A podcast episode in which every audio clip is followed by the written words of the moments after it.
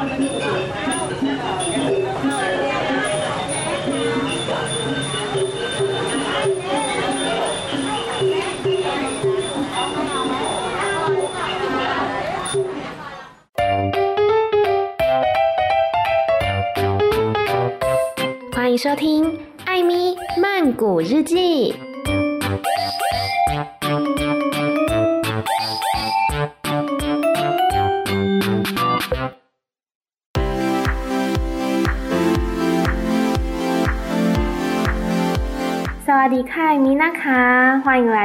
咪太日常的时间。今天这一集没有什么特别的主题。就是跟大家分享一下我这个月大概发生了哪一些事情，这样子。首先呢，先来回顾一下这个月去玩的地方，因为这个月的平日是都在上课嘛，然后周末的时候呢，就把握时间出去玩一下。通常都是去外府啦，都是去呃曼谷周边的一些郊区之类的。有一个周末呢，我去了北碧府。好，简单跟大家分享一下那两天旅行的一个流水账。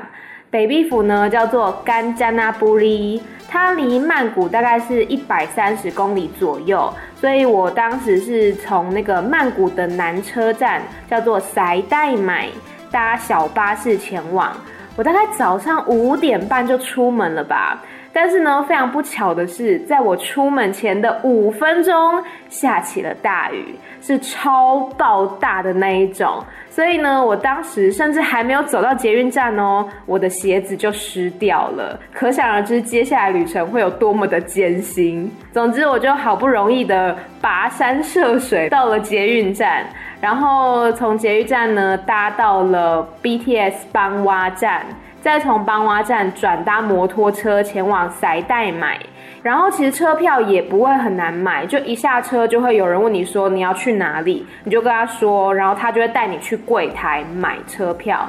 可是我觉得，可能对于外国人来讲，或是甚至对于有一些泰国人来讲，比如说小巴士啊、mini van 的资讯，其实不是很透明。我一直以来都觉得说，为什么不能有一个网站，好好的把这些资讯整理起来，或者是像什么双条车的资讯，都是那种人家的攻略里面啊，或者是泰国当地人分享的文章才会提到，而没有说，比如说像什么呃泰国铁路局，你就可以看到所有铁路的资讯，或是 MRT 或是 BTS 等等的。我觉得像这种小巴士，因为泰国非常多嘛，所以我认为是可以把这些资讯好好的把它整理起来，相信会吸引更多的观光客前往的。总之呢，从这个南巴士站前往北碧府的路程其实蛮快的，大概只有两个半小时左右。然后呢，在北壁巴士站下车之后，我就在那边直接找了一台嘟嘟车，前往当天的第一站，叫做桂河大桥 （River Quay Bridge，Sappankel）。贵河大桥呢，它是在第二次世界大战的时候，日军占领，当时还不叫泰国，叫暹罗。日军占领暹罗期间，他们呢就强迫战俘建造铁路连接缅甸跟暹罗，那也就是今天所称的泰缅铁路。那在建造过程当中呢，就是造成很多的生命牺牲，所以又有人称它为死亡铁路。而贵河大桥就是死亡铁路当中非常著名的一段。不过贵河大桥会这么有名，其实是因为一部电影的关系，就是在一九五七年的电影《贵河大桥》，它获得了奥斯卡的七项大奖。里面呢也一样是描述了在二战当中战俘建造这个铁路的故事。然后令我很意外的是，当天贵河大桥的人超爆多。因为其实我最近去哪个地方玩，我不是都抱怨说没有人吗？结果那天去贵河大桥超多人的。然后后来才想到说啊，应该是因为每个周末呢，其实从曼谷开往北碧府有一台观光火车，而且很便宜，只要一百二十块，可以带你一路从佛统府参观那个佛统大塔。然后再到北壁府参观贵河大桥，经过死亡铁路的精华段，然后最后到那个瀑布去，然后下午再回来，这样子就是一个火车版的游览车啦。其实对于想要省时间的人来说，我觉得是蛮合适的。只是说我自己在查北壁府的行程的时候，就有一些点这个观光火车没有去到，所以我就没有去买这个火车票了。好的，当时呢，就是走在这个桂河大桥铁道上面，然后非常非常多的游客来来往往，擦肩而过。这边其实都还算是安全的，因为旁边有护栏，然后长度也不长，大概十分钟之内就可以走完了。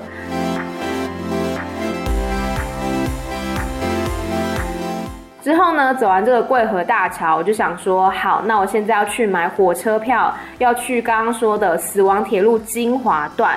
所以那时候呢，就是在贵河大桥先上了火车，不用先买火车票，因为在那个火车上就会有那个列车长吧，来跟你收钱。不管你是在曼谷上车，或者是跟我一样在贵河大桥上车，都是一百块。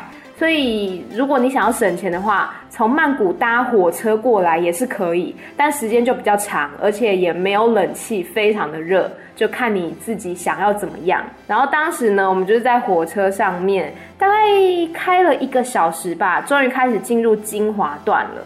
所谓死亡铁路精华段，就是 Tham Grase 到 Wangpo 这一段。那刚刚讲过，这个精华段呢，它就是铁道的枕木架在贵河之上，然后铁轨立在上面，两边完完全全没有护栏，就是一个非常非常高的铁轨，然后一边是悬崖峭壁，一边就是河，所以如果你掉下去，就是掉到河里面去了。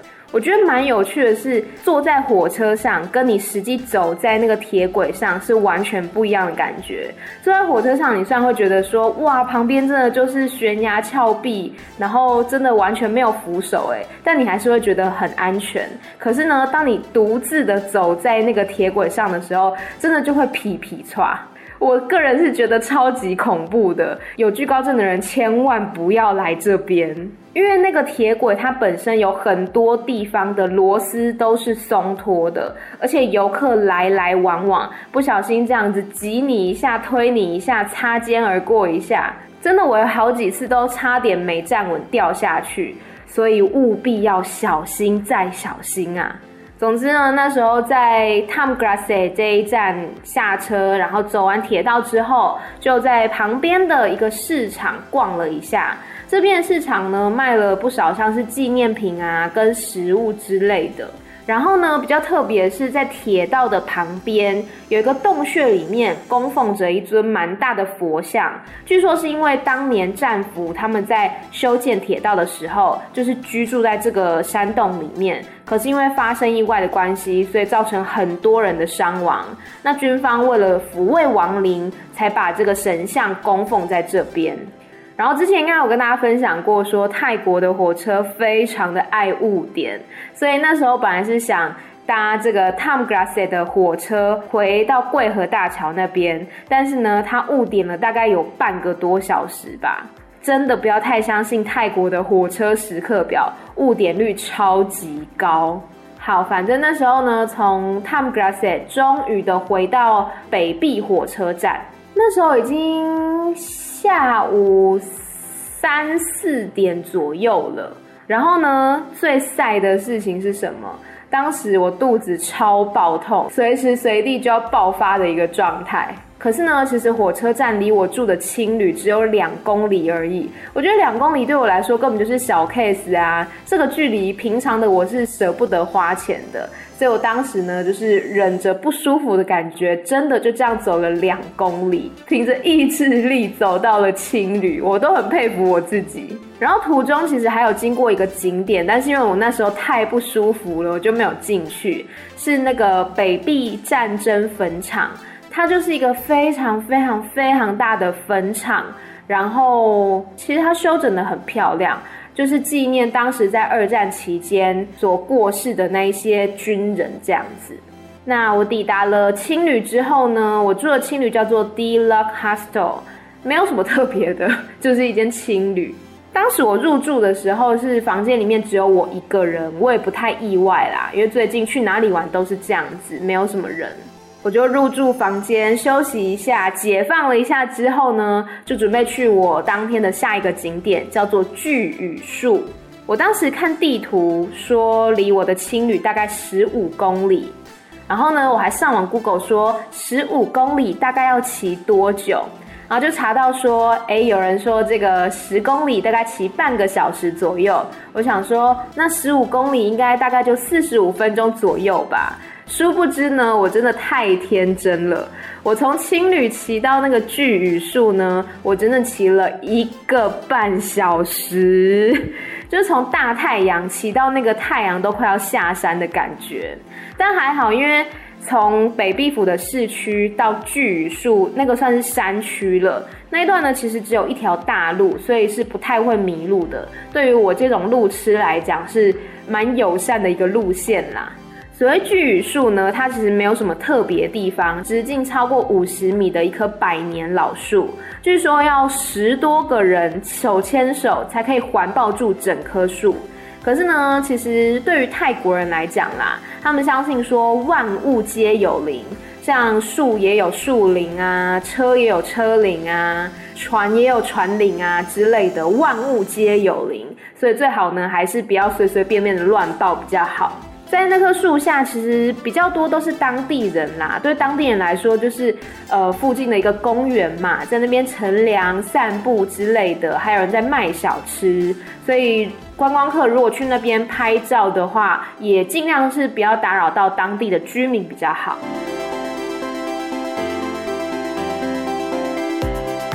后来呢，从这个巨树要回到青旅。哇，真的是我永生难忘的一段旅程。第一件可怕的事情就是，当时太阳已经快要下山了。那时候应该是六点多左右吧，你就看那个太阳渐渐渐渐的消失，然后呢，气温慢慢的变低。因为我刚刚讲过，那边算是山区嘛。我当时是穿着一个无肩上衣，然后一件短裤，其实有一点点冷。第一次在泰国觉得冷。然后第二件事情呢，是我骑的那台脚踏车，它没有车灯，就是非常一般的那一种淑女车这样子。然后那个山区啊，不是所有的路段都有路灯，所以有一段路我印象超深刻。几乎是摸黑前进，就我伸手不见五指。然后呢，我还要担心说后方的来车会不会撞到我，因为你知道泰国的车其实也都开很快，尤其像那种山区，他们可能没有想到说会有人骑脚踏车来这个地方吧。我都走在那个路的边边，有一段我直接走在悬崖峭壁，就再一步我就会掉下去那种距离，真的很可怕。但是最可怕一件事情是，我终于回到市区的时候，我骑到一个巷弄当中，结果呢，那一段路每一段都有狗。我重复是每一段路。如果说狗狗是你知道就躺在路边、站在路边就算了，但他们呢，每一只是看到我骑脚踏车经过就开始疯狂乱吠，并且狂追着我跑。我整趟旅程下来，大概，呃，总共被五十多只狗追吧。我真的是整个肾上腺素飙起来，就前面已经骑了一个半小时，然后回程又骑了半个多小时的车。都没有关系，我当时就觉得，我只要停下来，我就会死，我就会被他们咬死。我真的每一段都是他们在后面狂追、狂吠我，然后一边大叫一边尖叫，往前冲刺的骑，头也不回的骑的那一种。有一段是真的，我觉得最可怕一段，那时候是已经快要到路的尽头了，然后刚好那边是比较多住家的路段。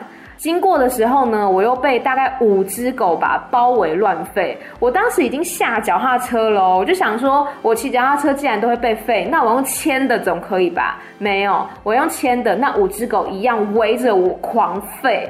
然后只要往前动一小步，那个狗就是跟着我动这样子。我当时已经身心到极限了，所以呢，我就站在那边哭。我就站在那边牵着我的脚踏车，就站在路边哭。然后后来那一些房子里面的人就听到说：“哎，外面的狗为什么一直叫、一直叫、一直叫啊？”就觉得很奇怪，就出来看，才发现说有一个台湾女生在那边哭。他们就帮我把那些狗狗都赶走了。然后那时候还有一个泰国姐姐走过来，用英文问我说：“Are you okay？” 我就说：“No, I'm not okay. I'm so scared。”然后就是开始大哭大崩溃这样子。然后呢，泰国姐姐看我这样子，她也是觉得有点手足无措。然后后来就陪着我走了一段，走到明亮的大路之后才回家这样子。我现在想想，觉得真的是蛮丢脸的，可是又觉得好啦，还蛮难忘的。但我真的不想要再经历一次了。正当我想说，好吧，我现在终于可以去逛夜市了吧？结果呢，当我骑上我的脚踏车，骑到一半的时候，天空开始下起了大雨，我的鞋子、衣服瞬间湿掉。虽然说我后来是有拿出雨衣，还有雨伞挡一下，但是完全挡不住。那个雨真的是吓到六亲不认的那一种，而且我还牵着脚踏车，所以整个情况变得非常的麻烦。然后当时夜市离我还有两公里远，所以不得已之下，我只好舍弃了这个夜市。不过还好，当时是已经走到了我住的青旅附近，因为它在市中心嘛。然后呢，在青旅附近也有一些那种小摊子，小小的夜市啦，就还是可以解决我的晚餐。然后当天晚上呢，很有趣的是。有一个中国的姐姐入住，她是临时决定入住的。然后那天就跟她聊聊天，就说：“哎，我隔天有计划说要骑脚踏车去龙天寺，还有虎穴寺等等等。”她说：“哦，如果你不介意的话，我可以请我朋友载我们去啊。”我就想说：“当然不介意呀，有人可以载我去，那多好啊！”所以呢，隔天我们就是一起搭他的车子去这个虎穴寺，还有。龙天寺玩了，我觉得真的他们两个是上天派来帮助我的天使吧。因为呢，第二天非常的热，我个人觉得温度应该有快要四十度吧。在那样的天气底下，我要是真的骑脚踏车从青旅过去的话，我估计大概骑到一半我就昏倒在路上了。所以真的是非常的感恩有那个冷气车子可以坐。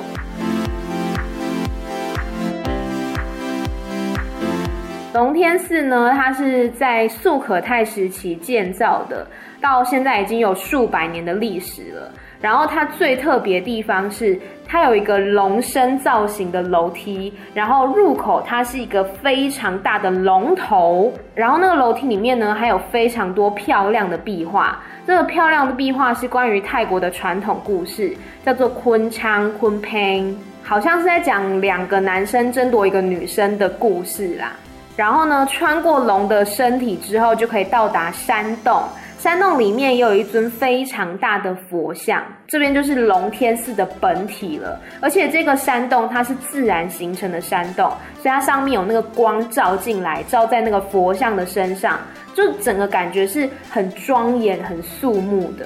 山洞旁边呢，还有一个叫做观音宫，可是我不知道为什么观音宫前面有一个齐天大圣的雕像，就觉得嗯有点疑惑。之后呢，再往上走，听说宫顶的话有一个金塔可以欣赏，然后从那边制高点往下望，可以看到整个湄公河尽收眼底。可是我当时实在太累，我就没有上去了，就只有那个姐姐跟她朋友走上去宫顶这样子。第二站呢，则是来到北碧府最重要的一个寺庙之一，叫做虎穴寺，又叫做虎窟寺。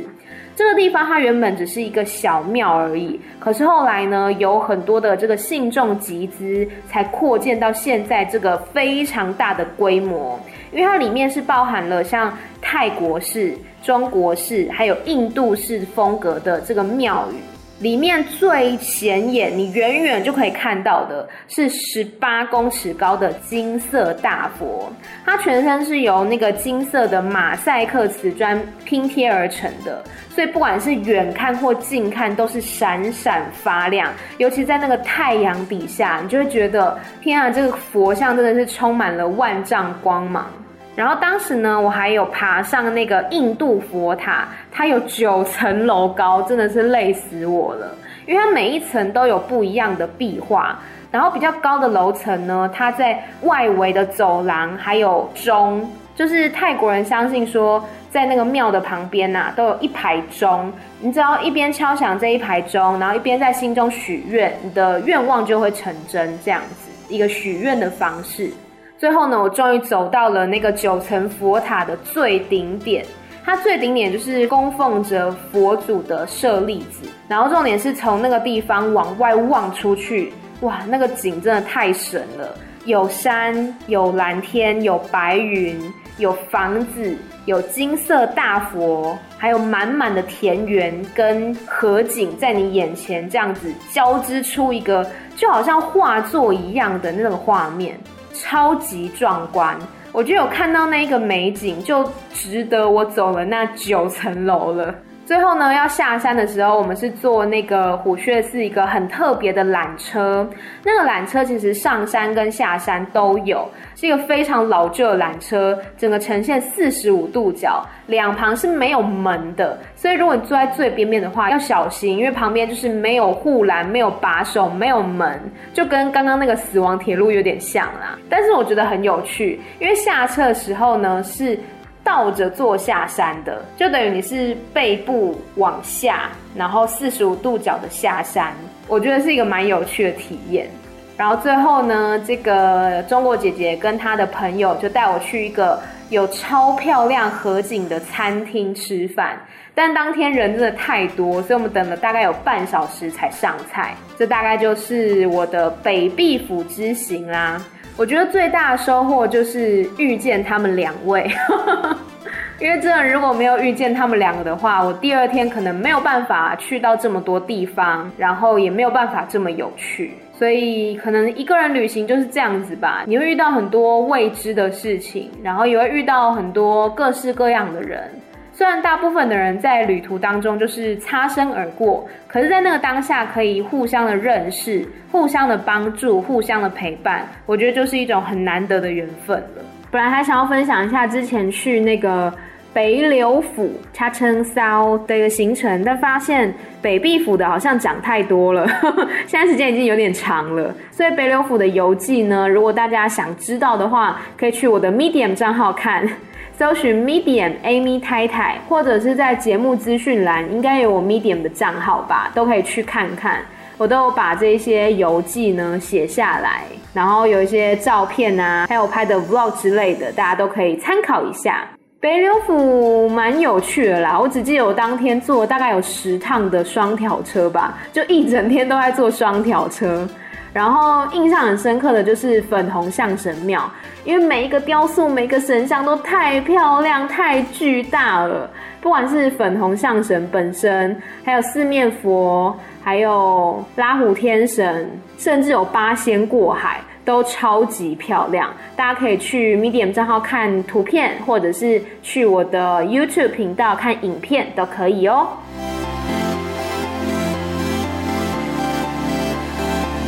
好，除了去玩之外呢，这个月当然也是有做一些正经事啦。这个月就是上课嘛，然后跟两个姐姐变成好朋友，一个是日本的姐姐，一个是蒙古的姐姐。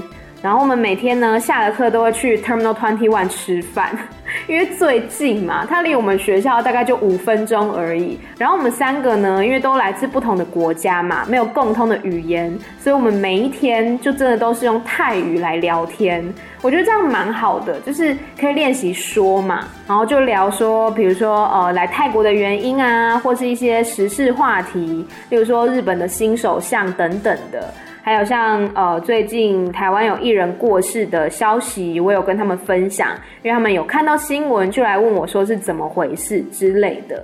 然后虽然说不是每一次的沟通都很顺畅，就有时候我们想要分享一些事情，可是又不知道说要怎么用泰语去解释，只能用英文来辅助。然后有时候英文解释之后呢，还是不懂，就会假装自己听懂了，就会哦，哎、我觉得大家应该都会这样吧，就面对外国人的时候，不一定都能听懂嘛，但是又想要让这个气氛持续的热络下去，就只好假装自己听懂了。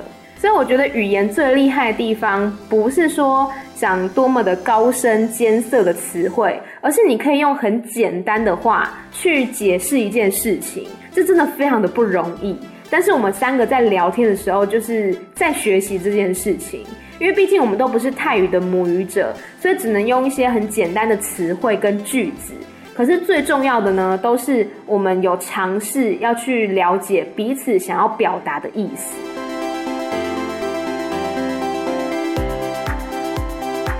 然后，另外一件比较重要的事情就是，我最近在考虑要搬家。其实从我考虑搬家到我找到房子，大概就花了三天的时间吧。就突然有个念头，觉得想搬家，因为目前这边的房租，说实在话，对我来讲不是太便宜啦。因为它就是一个小小的公寓房间这样子，然后一个月加上水电费的话，大概是八千块左右。然后刚好呢，我的合约其实在八月底的时候就到期了。我从二月底签到八月底，就是半年这样子。我想说，好，那我要来搬家。那两天大概就看了两间房子而已，然后就做出了决定。第一间房其实它条件非常好，它在 BTS b e r i n g 站。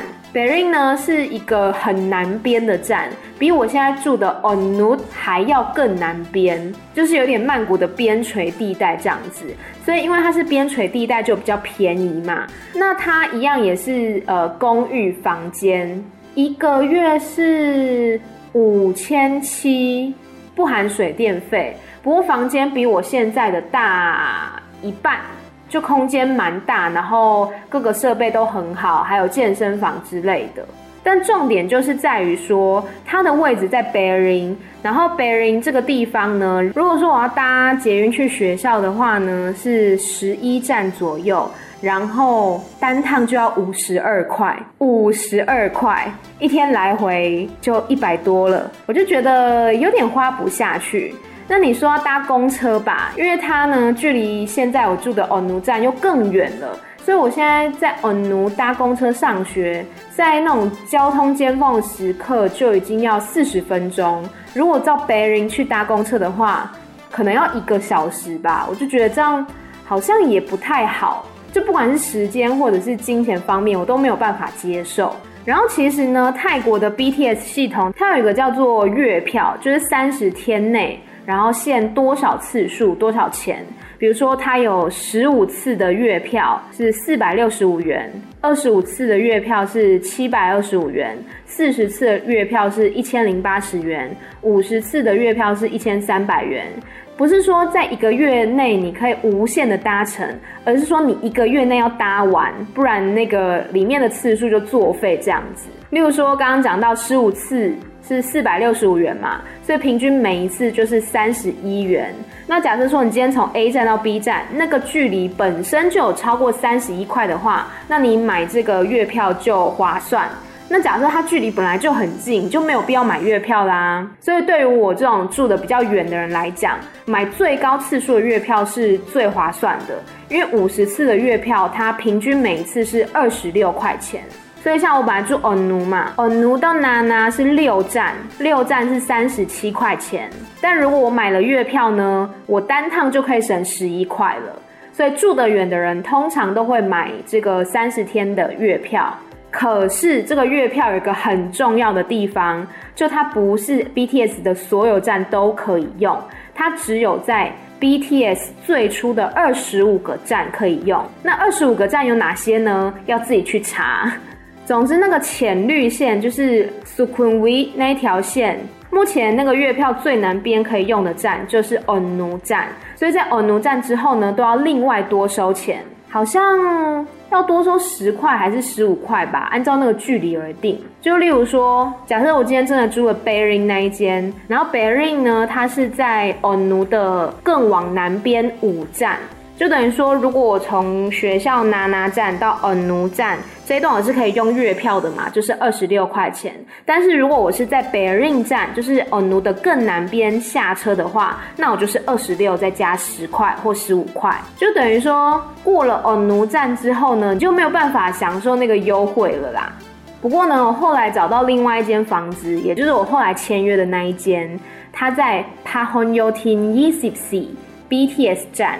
这一站我不晓得大家有没有听过，好像是去年底才通行的，非常的新。然后它是在某奇某奇，大家应该知道吧？就是扎都扎市场的那一站叫某奇，然后那边呢也有很多的公车站、大巴、小巴、mini van 之类的。总之，某奇就是一个蛮交通枢纽的地方。然后帕亨尤廷伊西西，它就是在某奇的更往北边两站左右。那我为什么选这个地方呢？是因为现在某奇网上呢已经开通新的九个站了，包含帕亨尤廷伊西西。然后目前呢，某奇上面的这九个站搭到某奇站都是免费的。所以就等于说什么呢？就是说我如果使用月票的话，我是不会被加价的，因为某奇它有在最原本的那个二十五个站里面嘛。所以呢，我本来最北边搭到某奇是可以用月票的范围，过了某奇应该就要另外加价了嘛，就像刚刚北林一样，要加十块或十五块。但现在应该是因为刚通车吧，还有优惠。所以目前呢，从某奇再往上搭都还是免费的状态，所以我就觉得，哎、这样蛮划算的。而且我从帕亨尤廷伊西西往下搭一站或是两站，都可以到 MRT 站，就等于说我不管是搭 BTS 也好，搭 MRT 也好，都是非常的方便。然后那个房子虽然本身是旧了一点，但是我觉得还 OK，因为它离捷运站六百多公尺。而且它算是在那种巷弄当中，非常的安静，我就觉得，嗯，我好像蛮适合在这边生活的。所以呢，当天就很开心的跟那个管理人叔叔签了约，然后他就问我说什么时候要搬进去，我就说，哦，那下个月二号好了。我是大概前几天去看的，然后我跟他说下个月二号，就大概是一一一个多两个礼拜这样子，然后就说好。先把房间帮我保留起来。